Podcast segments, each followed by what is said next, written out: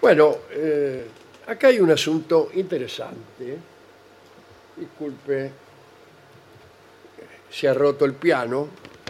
Lo apago y lo prendo. Sí, ahí Ok. está. Eh, préndalo el piano, porque es- Préndalo, que- me parece que es eléctrico. Sí. Te falta nafta. Bueno, eh, vamos a, a ver qué pasa. Ustedes ténganme... Ahí anda. Ahí mire, ahí, ahí volvió, volvió la luz. Le volvió a funcionar. Bueno, vamos a hablar, esta es la parte filosófica del programa. Bueno. Sí. ¿eh? Por ejemplo, esas cosas, cómo se va la vida, No, Sí. bueno. parece mentira, hoy estamos, mañana no estamos. Esa- Dice, vamos a hablar de transformaciones, de metamorfosis, ¿no? Así que mucho Ovidio, mucho Apuleyo, mucho Kafka. Kafka, digo, la metamorfosis, ¿se acuerda que el libro? Claro. Sí, sí. Sí. tipo aquel que se convertía en bicho. Bueno, eh, mucha leyenda guaraní también. Las leyendas guaraníes, las de las canciones por lo menos, siempre consistían en un indiecito que se caía y se transformaba en algo. Por ejemplo, en un pájaro, eh, este, qué sé yo, en una flor, en una planta.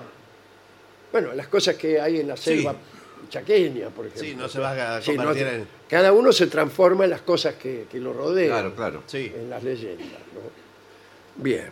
eh,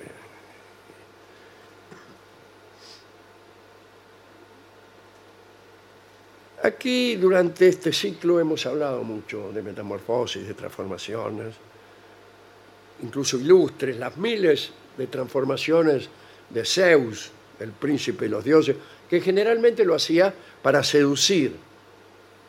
A cada amante se convertía, vas a saber por qué, se convertía en otra cosa, ni siquiera en otro hombre, en otra cosa.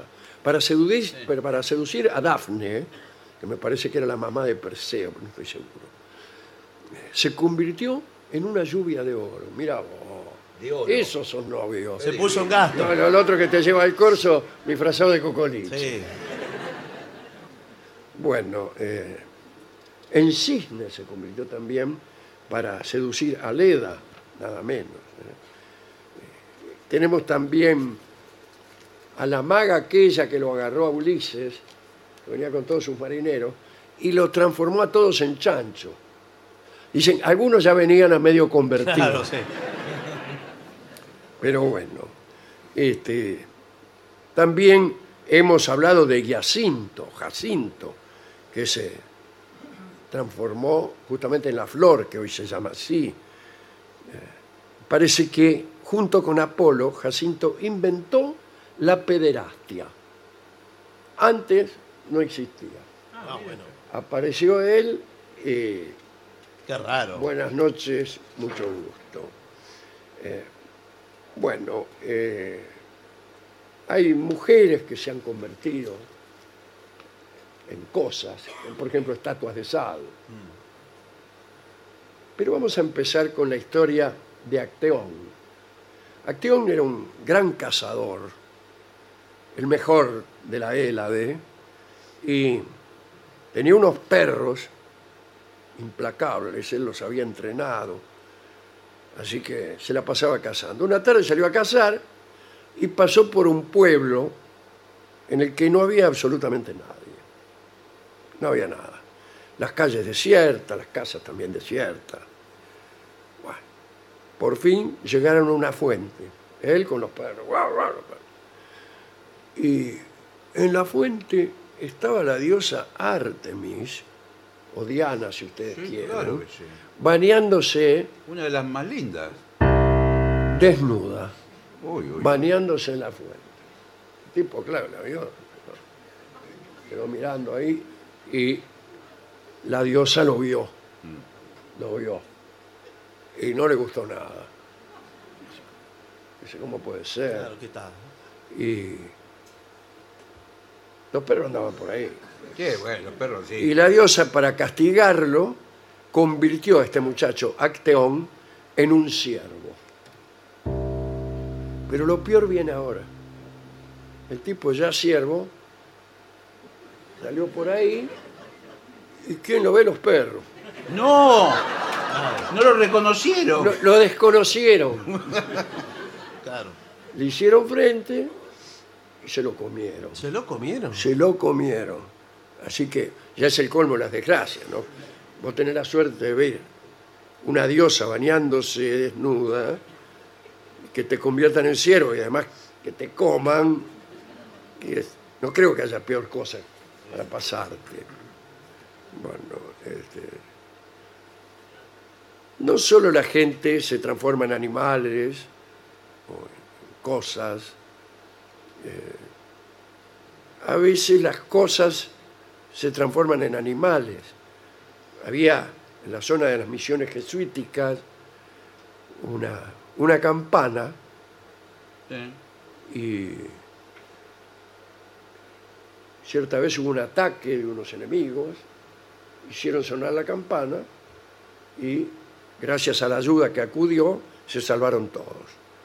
Y la divinidad, para recompensar, no se sabe si a la campana, eh, a las personas que vivían ahí o a quién, transformó la campana en pájaro. Ah. ¿Y qué es eso? Eso es El pájaro campana. Es-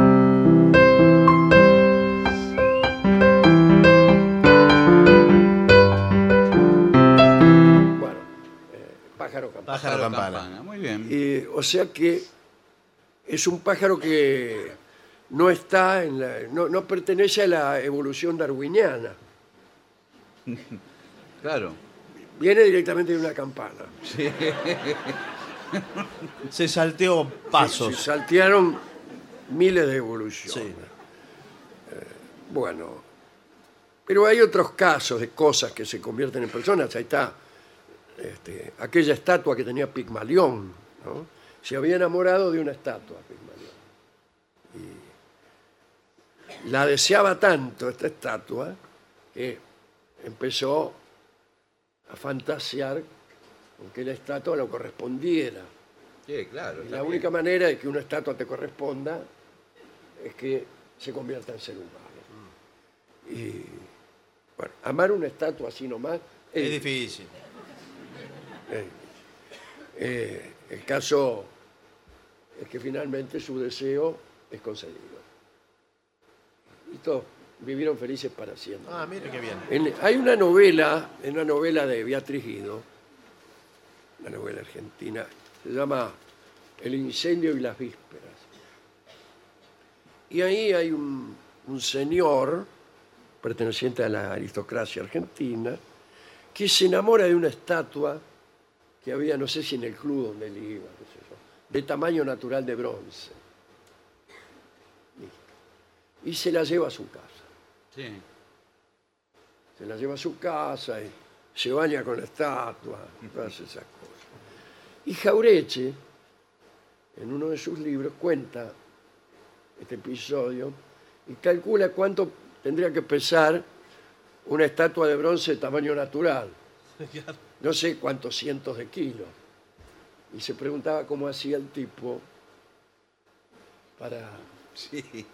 digamos, someter a la estatua a sus designios. Sí. Jaureche no le tenía mucha No, simpatía claro. a Beatriz Guido, hay que decirlo. No, sí, sí. Tenía ganas Antes de, ponerse a calcular hay que decir eso. Pero bueno, este, hay gente que se ha convertido en poco menos que nada. Recuérdese la ninfa Eco, que es apenas un fenómeno sonoro. Bueno, convertirse en un fenómeno sonoro eh, es una metamorfosis verdaderamente extraordinaria. A mí una vez me ha tocado cantar unas coplas de estilo donde se narraban algunas modestísimas metamorfosis. Sí. En homenaje a mi voz, voy a recitarlo solamente. No lo voy a cantar. ¿eh? Y dice...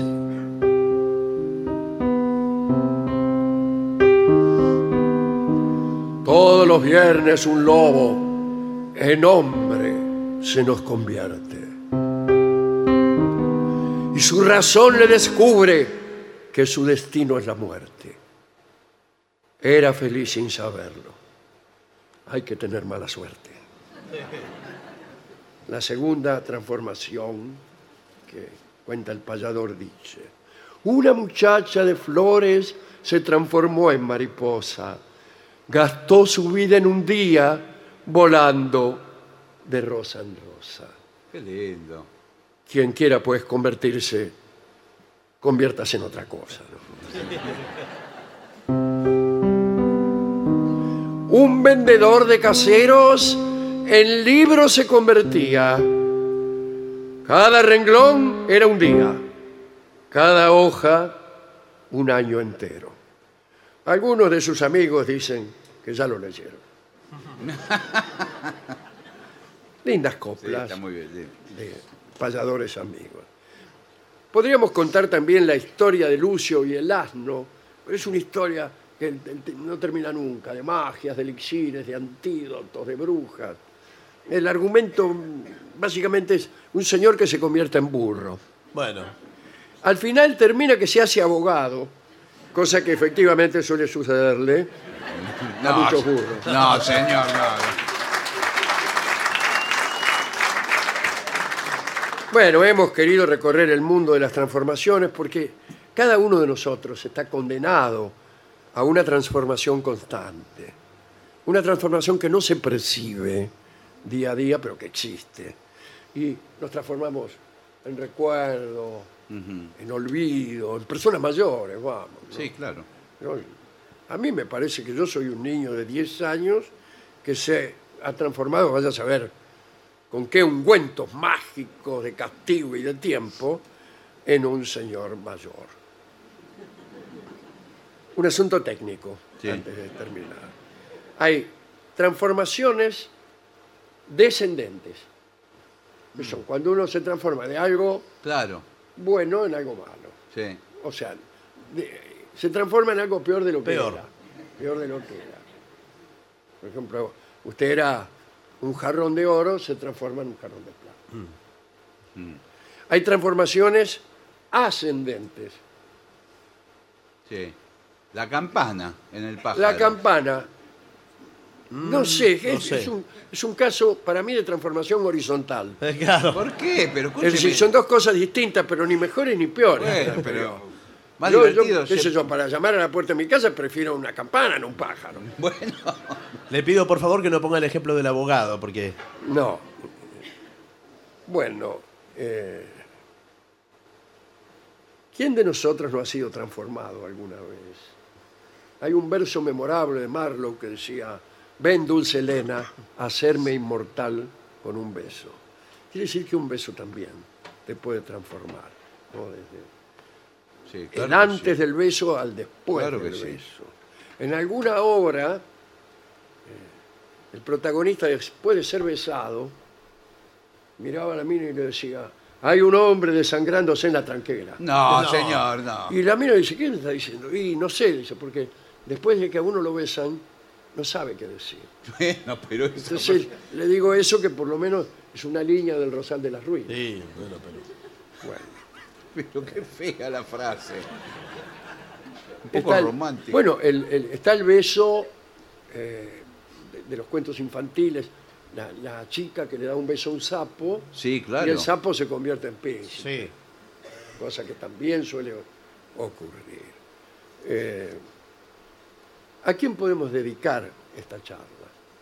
A mí, eh, con toda piedad, se la dedico al cazador, Acteón, el pobre Acteón, que tuvo la mala suerte de encontrar a la diosa desnuda en un pueblo solitario.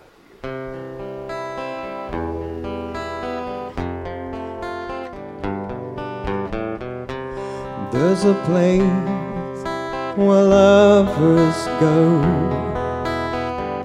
to cry their troubles away,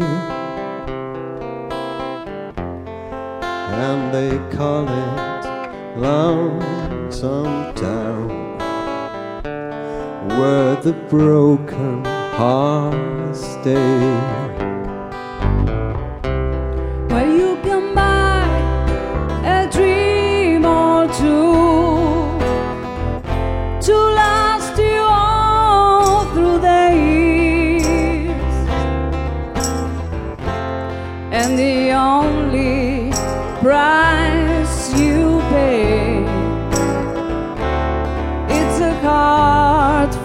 guilty.